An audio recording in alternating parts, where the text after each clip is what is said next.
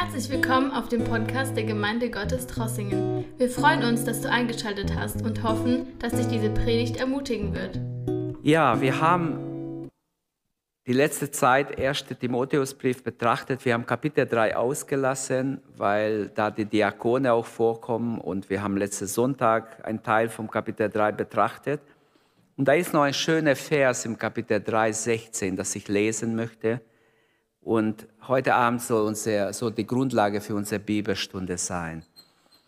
1. Timotheus 3, 16. Ein gewaltiger Vers. Blende es bitte ein, wenn es geht, vom Luther-Übersetzung oder auch Schlachter, ist mir egal. Ohne Frage ist das Geheimnis unseres Glaubens groß.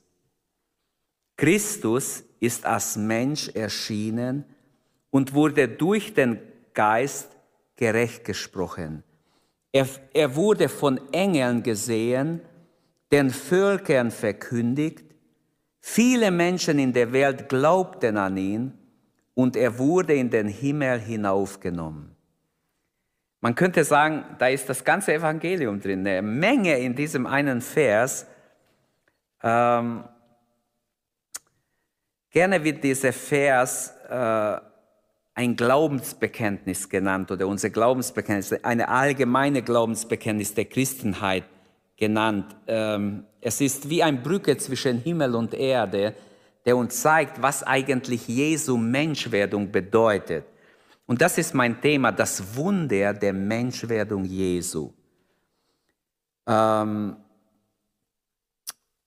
wir können nur staunen, darüber, was Paulus über die Menschwerdung Jesu schreibt. Das erste, mein erster Gedanke, das Geheimnis der Menschwerdung.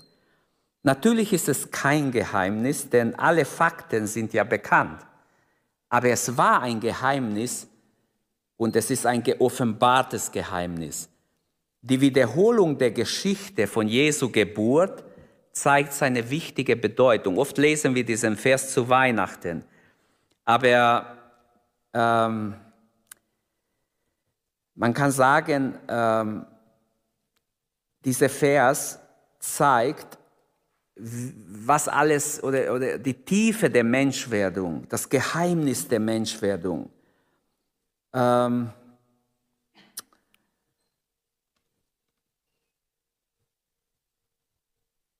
Jesu Menschwerdung ist kein Rätsel, sondern es wird hier ein Geheimnis genannt. Ein Rätsel wird, wird uns aufgegeben und dann wird es mit der Schärfe unseres Verstandes gelöst. Wir denken nach, wir versuchen diese Rätsel zu lösen. Und es gibt sehr viele Rätsel in dieser Welt, wo wir vielleicht nicht lösen können, wo wir nicht sicher wissen, was wäre die richtige Antwort.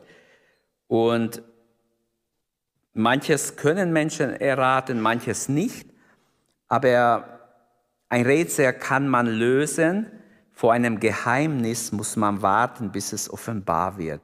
Und dieses, diese Wahrheit der Menschwerdung Jesu hätte man nie menschlich lösen können, äh, sondern musste offenbart werden. Und Jesus von Nazareth äh, war eine besondere Gestalt, aber seine Menschwerdung ist bis heute für viele ein, ein Rätsel, ein Geheimnis. Sie können es nicht, nicht nachvollziehen oder auch nicht glauben oder sie sagen, das ist unmöglich sowas, weil das würde ja dann übernatürlich sein und viele glauben daran nicht. Die Menschwerdung Jesu Christi ist praktisch das größte Wunder Gottes in der ganzen Geschichte der Menschheit. Wenn wir von Anfang von der Schöpfung annehmen, es gibt kaum ein anderes Geheimnis, das so groß ist oder ein anderes Wunder, das so groß ist wie Jesu Menschwerdung. In Römer 11, Vers 33 steht, wie wunderbar ist doch Gott, wie unermesslich seine Reichtümer, wie tief seine Weisheit und seine Erkenntnis. Unmöglich ist es uns, seine Entscheidungen und Wege zu begreifen. Und auch in 1. Johannes 1, Vers, äh, 1. Äh, Johannes 3, Vers 1, da steht, seht, welch eine Liebe der Vater uns erwiesen hat, dass wir Gottes Kinder heißen dürfen. Und wir sind es auch. Und Johannes Evangelium, Kapitel 1, 14 kennt ihr alle. Das Wort wurde Fleisch wohnte unter uns und wir sahen seine Herrlichkeit als die Herrlichkeit des eingeborenen Sohnes vom Vater und so weiter. Auch da wird dieses Geheimnis dargestellt. Aber die Bibel sagt in diesem Zusammenhang, er kam in sein Eigentum und die Seinen nahmen ihn nicht auf. Für sie blieb es ein Geheimnis, dass Jesus vom Himmel her gekommen ist und Mensch wurde. Das Deutsche Schauspielhaus in Hamburg hat, ich habe es irgendwo gelesen, hat ein, ein ähm, Stück aufgeführt von Wolfgang Borchert und das Thema war draußen vor der Tür. Und geschildert wurde in diesem Stück ein Soldat, der aus der Gefangenschaft nach dem Zweiten Weltkrieg zurückkommt und kaum den Augenblick erwarten kann, wo er zu Hause ankommt. Und als er zu Hause ankommt, er zittert schon vor der Haustür, hofft, dass er noch seine Frau trifft und die Familie. Und als er klingelt und die Tür aufgeht, merkt er sofort, er ist gar nicht willkommen. Sein Platz ist von einem anderen Mann schon eingenommen. Man hat auf ihn gar nicht gewartet. Draußen vor der Tür. Und die Bibel sagt, Jesus kommt in sein Eigentum, die Seinen nahmen ihn nicht auf. Wie schrecklich muss es für Jesus gewesen sein? Und das sagt uns Johannes im Evangelium, Johannes Evangelium 1,12, 11 und 12. Und er sagt, wie viele an ihn glauben, Vers 12, denen gab er Macht, Gottes Kinder zu werden. Ich hoffe, dass jeder, der hier ist heute Abend, dass wir das Geheimnis der Menschwerdung, sein Kommen in diese Welt, er, der Gott gleich war, hat sich auf unsere Ebene begeben. Er wurde Mensch, damit er überhaupt zu uns Menschen reden kann, mit uns Gemeinschaft und eine Beziehung aufbauen kann. Ähm,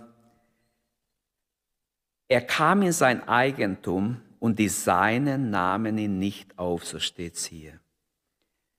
Und ich möchte damit auch zeigen, wie es Jesus weh getan haben muss, dass er vor der Tür steht, vor sein eigenes Volk, und sie wollen mit ihm nichts zu tun haben. Sie bekämpfen ihn auf alle Seiten. Ähm, das Geheimnis unseres Glaubens, jetzt sind wir wieder bei dem Vers, liegt nicht in der Geschichte, in irgendeiner Geschichte, sondern in einer Person. Es geht hier nicht um eine Story, um eine schöne Geschichte oder irgendeine Geschichte, sondern es geht um eine Person, um die Person Jesu Christi, des Sohnes Gottes, der Mensch geworden ist. Und der Text sagt, anerkannt groß ist das Geheimnis der Gottseligkeit. Jetzt bin ich wieder bei Luther. Das Wort Gottseligkeit ist drin. Mir gefällt das Wort, obwohl es oft nicht verständlich ist. Gottesfurcht ist das Fundament. Voll von Gott zu sein, selig in Gott zu sein, gegründet in Gott zu sein, ist das Fundament eigentlich unseres Glaubens. Und der geoffenbart worden ist im Fleisch, ist gerechtfertigt im Geist, heißt es hier, gesehen von den Engeln, gepredigt den Nationen, geglaubt der Welt, aufgenommen in die Herrlichkeit. Ähm, Paulus erklärt in sechs verschiedene, aus sechs verschiedene Perspektiven, man könnte sagen, aus allen Richtungen erklärt er die Menschwerdung Jesu. Von jeder Perspektive, also diese sechs Aussagen möchte ich mit euch durchgehen und, und uns staunen über die Schönheit, über die Tiefe des Wortes Gottes. Ähm, er spricht von einem Geheimnis und wer es begriffen hat, der soll es bekennen. Amen. Der soll dazu stehen und sich freuen darüber. Das erste ist, er ist offenbart im Fleisch. Das heißt, Jesus Christus hat einen menschlichen Körper angenommen. Johannes 1,14 habe ich schon erwähnt, Philippe 2, 6 bis 8 fängt schon im Vers 5 an, seid gesinnt, wie Jesus Christus auch gesinnt war, der obwohl er Gott gleich war, also göttlich vom Gestalt her war, von seiner Essenz, Substanz her, trotzdem ist er Mensch geworden. Er erniedrigte sich selbst und ist Mensch geworden und ist bereit gewesen, noch weiter tiefer zu gehen. Er war viel höher wie die Engel, sagt der Hebräerschreiber, und er ist niedriger geworden wie die Engel. Also er ist ganz, ganz bis zum Kreuz hat er sich erniedrigt und darum ist er erhöht worden. Diese schöne Stelle, hoffentlich kennt ihr, sonst lest es äh, mehrmals durch und betet Gott an darüber. Er ist offenbart im Fleisch. Ähm, klar, zu Weihnachten erwähnen wir das, er ist als Baby gekommen, er ist als Mensch in diese Welt gekommen, der ewige Sohn Gottes, der in einem Licht wohnte, wo niemand hinzukommen kann. Der ist Mensch geworden und ist uns ganz nahe gekommen. Er will sogar in uns wohnen, wohnt in uns, wenn wir wiedergeboren Wie wunderbar. Ein Theologieprofessor führte eine Reisegesellschaft in Israel. Einfach, er wollte ihnen das heilige Land erklären.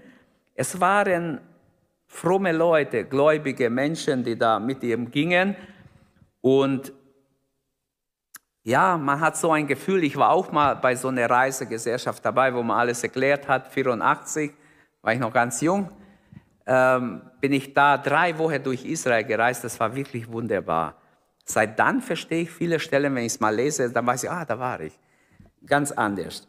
Und ähm, hier sind so eine Gruppe Menschen mit diesem Theologieprofessor, sie waren unterwegs auf den Spuren Jesu. Er wollte ihnen immer erklären, ja, da ist Jesus gegangen und da und dort und hier steht im Evangelium das darüber und in Kana und in überall hat er immer die Stellen gelesen, wie man so macht. Ähm, und manchmal ähm, hat er so, äh, hat er gesagt, Mensch, es ein, ein, ein, ich kriege Gänsehaut, wenn ich daran denke. Hier stand Jesus und hier zum Beispiel hat er das und das gesagt. Und ja, auf jeden Fall, ähm,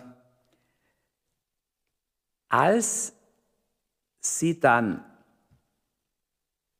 am goldenen Tor waren, dann hat dieser jüdische Professor, der das Alte Testament studiert hat, hat er gesagt, also wenn der Messias kommt, meine erste Frage an ihn wird sein, ist es dein erstes oder dein zweites Kommen? Das heißt, äh, äh, er selber war sich nicht sicher, war Jesus wirklich der Messias? Er war erstaunt, wie viele Christen Jahr für Jahr nach Israel gehen. Das sind wirklich Hunderttausende, die immer wieder nach Israel gingen, die ganze Jahrzehnte hindurch. Er hat immer diese Reisegesellschaft geführt. Und trotzdem war er sich nicht überzeugt. Meine erste Frage wird sein, ist es dein erstes Kommen oder dein zweites Kommen? Aber er hat gesagt, hier durch diesen Tor wird er hineinziehen. Man wird dieses Tor öffnen für den Messias. Okay, äh, ich will nur zeigen, man kann zweifeln, selbst wenn man die Schriften kennt. Er ist offenbart worden im Fleisch. Jesus ist im Fleisch gekommen. Und jemand sagte, man muss ein Ameise sein, um die Ameisen richtig zu verstehen, aber ich will darauf nicht eingehen, das ist eine ganze Geschichte, was er erzählt hat. Gerechtfertigt im Geist ist das Zweite, was gesagt wird. Der Blick geht hier, wenn es heißt gerechtfertigt im Geist, dann hat es was mit dem Heiligen Geist zu tun. Man könnte nach äh, zu seiner Auferstehung gehen, zu, zu Pfingsten gehen. Ähm, der Heilige Geist hat sein Teil mit beigetragen, dass Jesus offenbar wird und trägt noch sein Teil dabei, dass Menschen ihn erkennen. Er leuchtet die Herzen. Er ist gerechtfertigt im Geist. Ähm, der Hohe Rat hat es nicht erkannt, dass es Jesus wirklich der Sohn Gottes ist, sondern sie haben ihn abgelehnt. Gerechtfertigt die Rechtfertigung kommt ja durch Jesus. Wir sind gerechtfertigt durch die Gnade oder durch äh, den Glauben an Jesus Christus sind wir gerechtfertigt. Durch sein Sterben haben wir Frieden, haben wir die Gerechtigkeit. Er ist unsere Gerechtigkeit. Aber hier wird gesagt, er ist gerechtfertigt im Geist. Der Heilige Geist bis heute öffnet unsere innere Augen, dass wir sehen. Man kann die Schrift fünfmal lesen und doch nicht verstehen jemand sagt, ich habe gelesen in der Bibel, ich habe nichts verstanden. Erschienen den Engeln. Wir wissen, in, im Leben Jesu waren überall Engel. Schon als Baby, wenn er geboren wird, bei seiner Geburt, dann später bei seiner Versuchung in der Wüste, als der Teufel ihn versucht hat und als er widerstanden hat mit Gottes Wort, dann steht, und die Engel kamen und dienten ihm. Ist das nicht schön? Nach 40 Tagen Fasten kommen die Engel und dienen Jesus. Engel sind bei ihm in Gethsemane, als er so ringt im Gebet, dass sein Schweißtropfen zu Bluttropfen werden. Bei seiner Grablegung sind Engel, bei seiner Auferstehung sind Engel. Also man kann sagen, auf der ganzen Linie im Leben Jesu auf Erden, in seiner Menschwerdung sind die Engel immer da. Immer tun sie einen Dienst. Und als Jesus gefangen genommen wird, und das, soll, das sollte uns mutig machen, Jesus zu bezeugen. Unser Herr ist kein Schwacher gewesen. Er war der Herr aller Herren und ist es noch. Er ist der Sieger. Er hat gesagt zu seinen Jüngern, hätte ich nicht recht, mehr wie zwölf Legionen Engel herbeizurufen, die mich schützen würden? Aber er hat verzichtet drauf. Er hat die Macht gehabt, zu sagen, kommt, hilft mir. Wahrscheinlich schwebten sie schon scharenweise über ihn. Vielleicht sah er sie. Aber er hat nicht diese Macht in Anspruch genommen, denn er hat gesagt, das ist eure Stunde, die Stunde der Finsternis. Also wir sehen, erschienen den Engeln. Die Engel wussten Bescheid. Hier geht der Blick auch auf, den, auf die Himmelfahrt. Wir lesen in Apostelgeschichte 2 oder 1, wie ab Vers 9, wie Jesus zum Himmel fährt und zwei Engel stehen da und geben ganz klar Aufschluss den Jüngern. Was guckt ihr so nach Himmel, zum Himmel? Der gleiche Jesus, der gegangen ist, wird genauso wiederkommen. Der gleiche Jesus, preis dem Herrn. Also, so wie in alten Zeiten der angehende König vor seiner Thronerhebung den Großen das Reich vorgestellt, also den Großen vorgestellt wurde, so hat Gott auch Jesus gen Himmel gefahren und er ist erhöht über alles und er hat sein sein, seine Stellung zu Rechten Gottes eingenommen. Und die Bibel sagt, er vertritt uns im Gebet, er steht bei Gott für uns ein. Er konnte sagen, bevor er gen Himmel gefahren ist, Matthäus 28, Vers 18, mir ist gegeben alle Gewalt im Himmel und auf Erden. Darum geht hin, macht zu Jüngern alle Völker, verkündigt das Evangelium nach Markus, allen Völkern. Wer glaubt und getauft wird, wird gerettet werden. Bei Matthäus heißt es, indem ihr sie tauft und lehrt, alles zu halten, was ich euch befohlen habe. Also, mir ist gegeben alle Gewalt.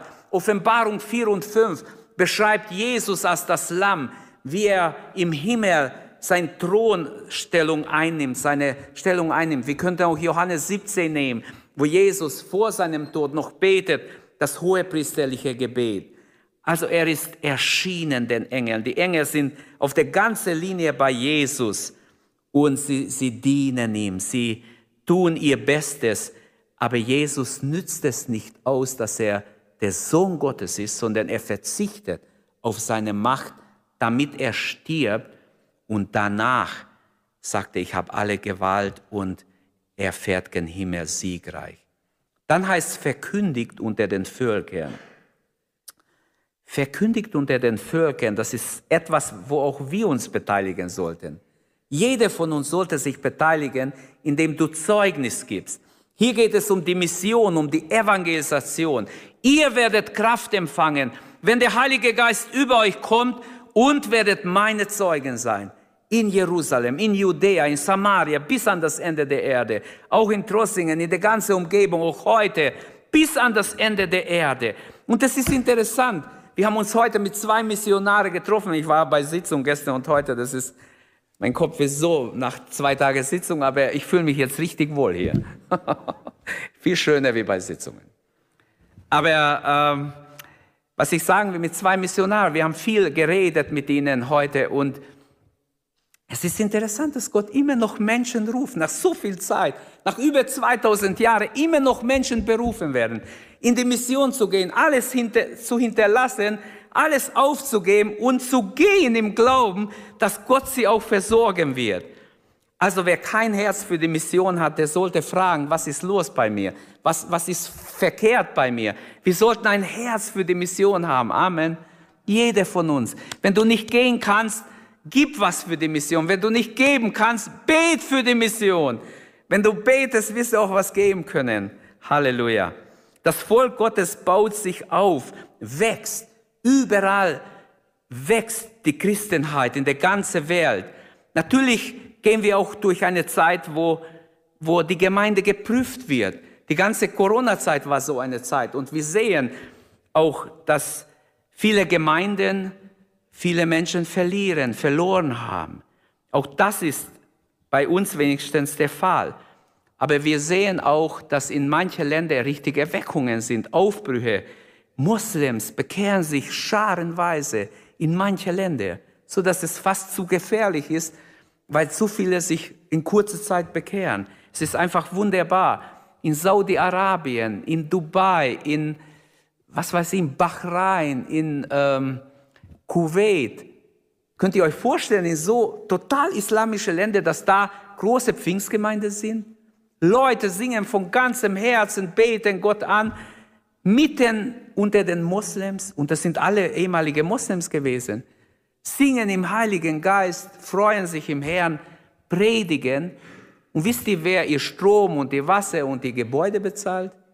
Die Scheichs, die noch nicht mal gläubig sind. Die finanzieren alles, weil sie wollen solche Leute bei ihnen haben, die friedlich sind, von, wo sie sehen, die haben etwas.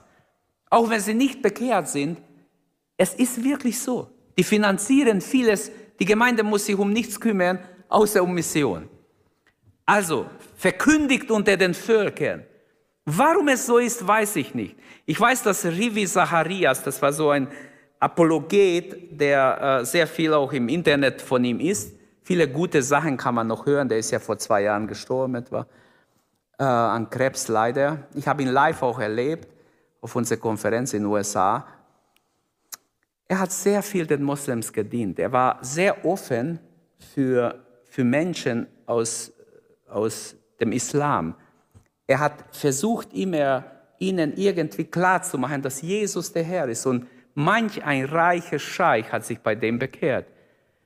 Und zwar die die mussten das ja geheim halten. Die haben ihn oft eingeladen und tagelang hat er bei denen gewohnt, bis die sich bekehrt haben. Und die haben ihm Flug bezahlt, er ist hin und hat ihnen gedient. Und die haben natürlich andere eingeladen. Und so weiß ich von, er hat uns manches erzählt, was er erlebt hat. Jesus sagt, dass das Geheimnis der Menschwerdung, dass Jesus in die Welt kam, dass Jesus Mensch wurde, wird verkündigt unter allen Völkern. Bist du schon dabei? Verbreitest du es auch? Hallo? Ja. Amen. Jeder sollte Ja sagen. Klar. Wo ich kann, ich verbreite es. Amen. Wer sich richtig bekehrt hat, der gibt Zeugnis. Wer nicht Zeugnis geben kann, dem fehlt noch was. Aber diese Botschaft, das Geheimnis der Menschwerdung, das muss verbreitet werden, überall verkündigt werden.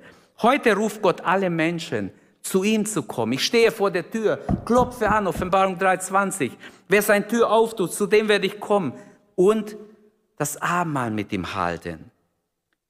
Es wird geglaubt in der Welt, sagt Jesus. Das war doch ein, oder Paulus. Paulus hat es geschrieben, mit wie viel Glauben und Inspiration schreibt er den Timotheus diese schöne Vers. Es wird geglaubt in der Welt er hat nicht gesagt, Timotheus, wir müssen alles tun, dass noch ein paar Leute dran glauben. Nein, es wird geglaubt in der Welt, weil diese Botschaft ist eine lebendige Botschaft. Da geht was rüber.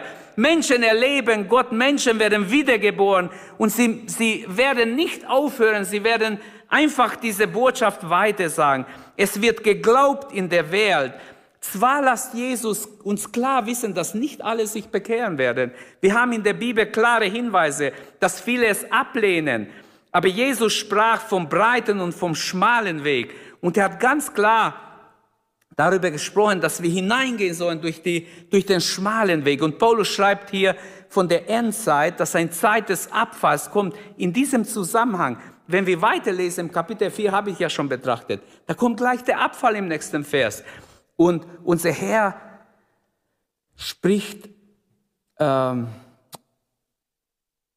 oder inspiriert Paulus durch den Heiligen Geist über den Abfall in diesem Zusammenhang zu sprechen. Das heißt, viele werden daran glauben, aber viele auch nicht. Viele werden daran zweifeln. Deshalb ist wichtig, dass wir Wurzeln haben in Gott, dass unsere Wurzel in der Bibel, in Gottes Wort gegründet ist. Und Gott hat seinen Heiligen Geist gegeben, damit sein Wort gepredigt wird, damit es Frucht bringt, damit es neues Leben hervorbringt. Und das Sechste, was er, was er schreibt, aufgenommen in der Herrlichkeit. Hier geht es um die Auferstehung Jesu in erster Linie. Hier geht es um den Tod, der ihn nicht halten kann. Jesus stirbt auf, auf Golgatha. Er wird gekreuzigt. Aber am dritten Tag kann ihn der Tod nicht mehr festhalten. Egal wie sehr ihn der Tod halten wir. Er steht wieder auf. Halleluja. der Stein, den mussten nicht die Frauen wegrollen. Wieder sind die Engel da. Und Jesus ist auferstanden. Halleluja. Sagt ruhig Amen. Halleluja. Preis dem Herrn. Dass er aufgenommen ist in der Herrlichkeit. Hier ist ganz klar eine Anspielung auf die Auferstehung, auch auf die Himmelfahrt wieder. Er ist aufgenommen in der Herrlichkeit. Und das ist der Sieg, die Vormachtstellung Jesu. Hier ist unsere Hoffnung. Jesus ist aufgenommen in der Herrlichkeit. Er ist nicht hier geblieben. Er hat nicht nur seine sein, äh, Mission hier auf Erden vollendet. Er ist zurück in den Himmel, setzte sich zu Rechten Gottes. Halleluja. Hat also alles abgeschlossen. Das heißt, die Erlösung ist vollbracht. Jeder, der will, kann nun erlöst werden aufgenommen in der Herrlichkeit. Die Mission ist abgeschlossen, die er hatte auf Erden. Jetzt sind wir dran, jetzt bist du dran, jetzt bin ich dran. Jetzt sind wir dran, dass wir das, was wir glauben, auch leben. Amen. Auch weitersagen und allen bezeugen, dass Jesus lebt. Ähm, das Ziel unserer Gotteskindschaft ist es, dass auch wir aufgenommen werden. Hier ist auch ein Prophetie drin, wenn wir so haben wollen, ein Hinweis auf unsere Wegnahme. Wir wissen, dass die Bibel lehrt, wir werden entrückt werden. Der Herr wird wiederkommen. Wenn wir bis ans Ende unseren Weg mit dem Herrn gehen, dann enden wir auch in der Herrlichkeit. Er wurde aufgenommen in der Herrlichkeit. Das ist das Ziel unserer Gotteskindschaft, damit, dass wir ans Ziel kommen, damit wir nicht irgendwo nur versagen oder aufgeben, sondern bis ans Ende treu sind und aufgenommen werden in der Herrlichkeit. Halleluja. Das wünsche ich jedem von uns, mir auch, dir auch. Ähm, Gottes globale Strategie geht hier in Erfüllung. Die Weltmächte haben versucht, globale Strategien zu betreiben. Wir wissen vom Antichrist, der, der letzte Weltherrscher, Paulus schreibt von ihm, in der Offenbarung steht von ihm. Die Bibel spricht von ihm, dass auch er ein globaler Stratege ist. Und wir haben diese antichristliche gemerkt, auch während der Corona-Zeit. Dieses antichristliche Geist ist da. Er hat sich versucht zu offenbaren, aber vielleicht konnte er sich noch nicht so richtig, weil die Erlösten noch da sind. Aber wir wissen, in der Endzeit wird er Macht bekommen. Satan wird ihm Macht geben, dem Antichristen aufzutreten. Aber Gottes Strategie geht in Erfüllung. Halleluja. Hier geht es auch um die Entrückung. Ein klarer Hinweis auch auf unsere Entrückung, auf deine und meine Entrückung. Jesus kommt wieder. Offenbarung 19 beschreibt, er kommt als König der Könige, als Herr aller Herren. Halleluja. Und Paulus beschreibt, dass der Herr selbst mit einem lauten Befehl, mit der Stimme des Erzengers, mit der Posaune Gottes erschallen wird und dann auf einmal die Gläubigen entrückt werden, aufgenommen in der Herrlichkeit. Das Geheimnis der Gottseligkeit ist über alle Maßen groß. Wer hat schon voll erfasst? Vielleicht habe ich nur ein bisschen dran kratzen können, ein bisschen von dieser schönen Aussagen euch mitgeben können. Das Geheimnis der Gottseligkeit ist übermäßig groß. Amen, Amen. Paulus, du hast recht, weil der Heilige Geist spricht etwas an in diesem Vers über die Riesenverwandlung, die Gott getan hat, damit wir Menschen erlöst werden. Erstmal musste Jesus, der Gott gleich war, Mensch werden, ein Körper annehmen, durch eine Frau geboren werden. Das hätten wir uns nie vorstellen können. Sowas. Aber Gott hat diesen Weg gewählt. Herrlichkeit ist auch Vollkommenheit, die Schönheit Gottes, etwas Großartiges. Er ist aufgenommen in die Herrlichkeit. Und wer dieses große Geheimnis begriffen hat und ergriffen hat, der soll es jetzt bekennen. Der soll es bekennen. Er ist offenbart im Fleisch, war das erste erschienen den Engel, geglaubt der Welt, ähm, gerechtfertigt im Geist war auch, gepredigt den Heiden, aufgenommen in der Herrlichkeit. Halleluja. Ich habe mich gewundert, was alles in diesem Vers drin ist. Gott will alle retten. Es muss verkündigt werden in alle Welt. Es muss raus, gepredigt allen Heiden. Und Gott wird nicht sagen, warum hast du es nicht, was weiß ich, in Afghanistan gepredigt? Die armen Afghanen hungern. Wie schade. Ich habe da was gehört. Es ist wirklich traurig, dass ein Volk so am Ende ist. Die alten Leute betteln draußen, junge Kinder. Und es ist schrecklich. Äh, Familien verkaufen ihre Töchter äh, als Sklaven, als Diener. Es ist doch schrecklich, wo in unserer Zeit, innerhalb von, von paar Monaten ist das Land oder ein halbes Jahr ist das Land so verarmt. Das sind Tatsachen, Geschwister. Ich habe jemanden gehört, der dort war vor kurzem. Was der berichtet, der sagt, das ist nicht, nicht, nicht zu fassen. Die Leute hungern richtig. Alles ist so teuer, du kannst nichts mehr kaufen, weil es nichts gibt. Und das alles passiert vor unseren Augen. Und bei uns tut man so, wie wenn, ja, es gibt schon Organisationen, die jetzt auch anfangen, dort zu helfen. Gottes Rettungsplan gilt also der ganze Welt. Johannes 3,16 würde auch zu diesem Vers passen. Denn so sehr hat Gott die ganze Welt geliebt, dass er seinen einzig, einzigen Sohn, eingeborenen, einzigen Sohn hergab, damit jeder, der an ihn glaubt, nicht verloren geht, sondern ewiges Leben hat. Das heißt, Gottes Heil geht jeder Mann in der Welt etwas an. Es ist für alle. Und Gott, dieser Vers sagt, Gott ist als Mensch in diese Welt gekommen. Er hat sich entäußert und er lässt sich nicht wieder hinausschaffen von dieser Welt. Die Botschaft bleibt da, auch wenn er zurück ist, seine Mission beendet hat. Wir sind da, seine Kinder sind da, die wiedergeborenen Gläubigen sind da und sie sollen jetzt dieses Geheimnis weitergeben. Macht ihr mit? Können wir sagen, Herr, überall, wo du uns Möglichkeit gibst, wollen wir dich bezeugen. Wollen wir dich bezeugen. Heute hat jemand erzählt, ähm, beim Mittagstisch, dass sein Schwiegervater, ein junger Mann, hat gesagt, mein Schwiegervater, der wollte nichts von Gott wissen. Der hat zu seiner Frau gesagt, gut, wenn du willst, geh hin. Seine Frau hat sich bekehrt. Ist auch in eine unserer Gemeinden gegangen, hat sich bekehrt. Dann hat er zu den Töchtern gesagt, ja, eure Mama hat sich ganz schön verbessert, geht auch mit. Haben sich auch bekehrt, die Töchter. Aber er sagt, das ist nichts für mich. Und dann bekommt er Krebs. Aber vorher hat er noch gesagt, bevor er Krebs bekam, sein Arbeitskollege war auch, den kannte ich. Das, der lebt nicht mehr seit ein paar Jahren, aber der war richtig feuriger, gläubiger Mensch aus einer unserer Gemeinden. Und er hat ihn bearbeitet. Sie waren beide Ingenieure, haben in einem Büro gearbeitet und er hat jeden Tag ihm irgendwas über Jesus gesagt. Und er sagt, ja, ja, du mit deinem Jesus, ach, kannst nicht mehr hören.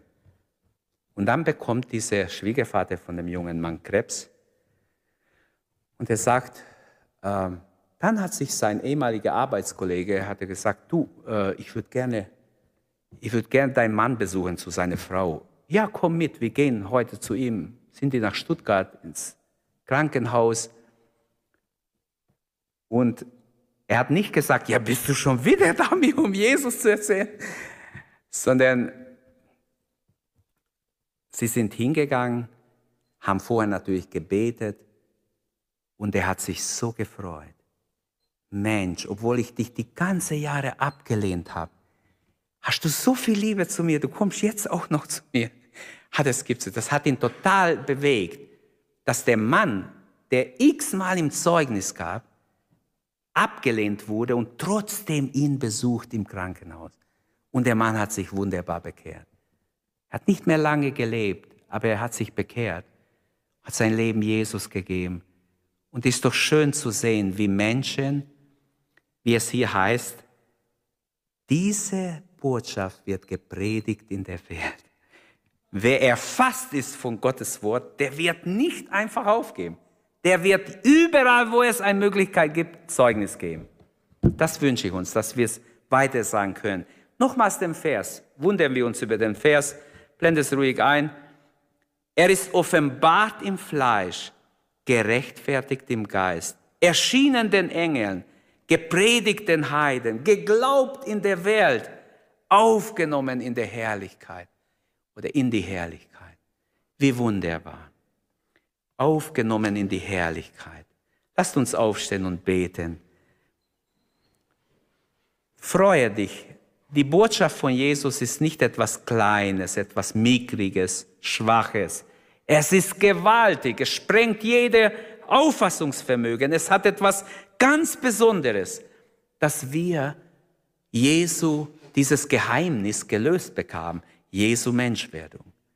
Es ist nicht mehr Geheimnis. Wir wissen, Gott hat sich uns offenbart in Jesus Christus durch sein Wort, durch den Heiligen Geist. Beten wir ihn an, danke ihm und entscheide dich heute Abend. Ich will Zeugnis geben, wo es nur geht, für Jesus zu seiner Ehre. Vater, wir danken dir, dass du deinen Sohn in diese Welt gesandt hast, Herr. Wo wären wir heute Abend ohne deinen Sohn, ohne Jesus, ohne seine Menschwerdung? Danke, Vater. Danke in Jesu Namen, dass du mit deinem Geist uns begegnest, du mit deinem Geist in uns hineinwirkst, immer wieder, damit wir dein Wort weitergeben, damit wir brennen, damit wir Freudigkeit haben, damit wir große Freude haben und dich bezeugen, deine Gnade bezeugen. Herr, wir beten dich an dafür und danken dir. Du bist einzigartig, gewaltig, Herr. Dein Name sei gepriesen. Herr, gelobt in alle Ewigkeit. Dein Name sei verherrlicht, gepriesen in alle Welt. Gelobt und gerühmt sei dein Name. Halleluja. Danke, Herr. Danke von Herzen. Danke, dass du einen Plan hast für jeden von uns und dass dieser Plan in Erfüllung gehen darf. Benütze uns, Herr, solange noch Gnadenzeit ist, solange noch Tag ist, Herr. Wir wollen gebraucht werden zu deiner Ehre. Herr, benütze uns. Rede durch uns, Herr. Benütze uns als Zeugnis für andere. Rette Menschen, Herr. Ich bitte dich, Jesus. Lass die Menschen nicht verloren gehen, Herr, mit denen wir immer wieder zu tun haben. Gib ihnen ein offenes Herz. Gib ihnen ein offenes Herz. Halleluja. Gelobt sei dein Name, Herr. Ehre sei dir, Vater, im Namen Jesu. Halleluja, wir beten dich an und danken dir. Rühmen dich, Herr, für die Menschen, die noch gerettet werden, die noch zum Glauben kommen, Herr, die du noch rufen wirst, denen du dich noch offenbarst, Herr. Wir rühmen deinen Sieg, Herr. Jetzt schon, Herr. Wir glauben, du bist ein lebendiger Herr. Du bist auferstanden. Du wirst uns benützen, Herr, damit noch viele zu dir finden und gerettet werden und Herr in die ewige Herrlichkeit hineingehen dürfen. Danke, Herr. Danke, dass wir dich erwarten dürfen, dass wir auch in der Herrlichkeit gehen dürfen mit dir. Da, wo du bist, wirst du, dass auch wir sind. Danke, Herr. Danke, dass wir zu deiner Familie gehören dürfen. Welch ein Vorrecht. Gepriesen seist du in alle Ewigkeit. Halleluja. Danke, dass du unsere Predigt angehört hast. Wenn dich die Botschaft angesprochen hat, dann teile sie gerne mit deinen Freunden und Bekannten, dass auch sie diese Predigt hören können. Wir wünschen dir Gottes Segen.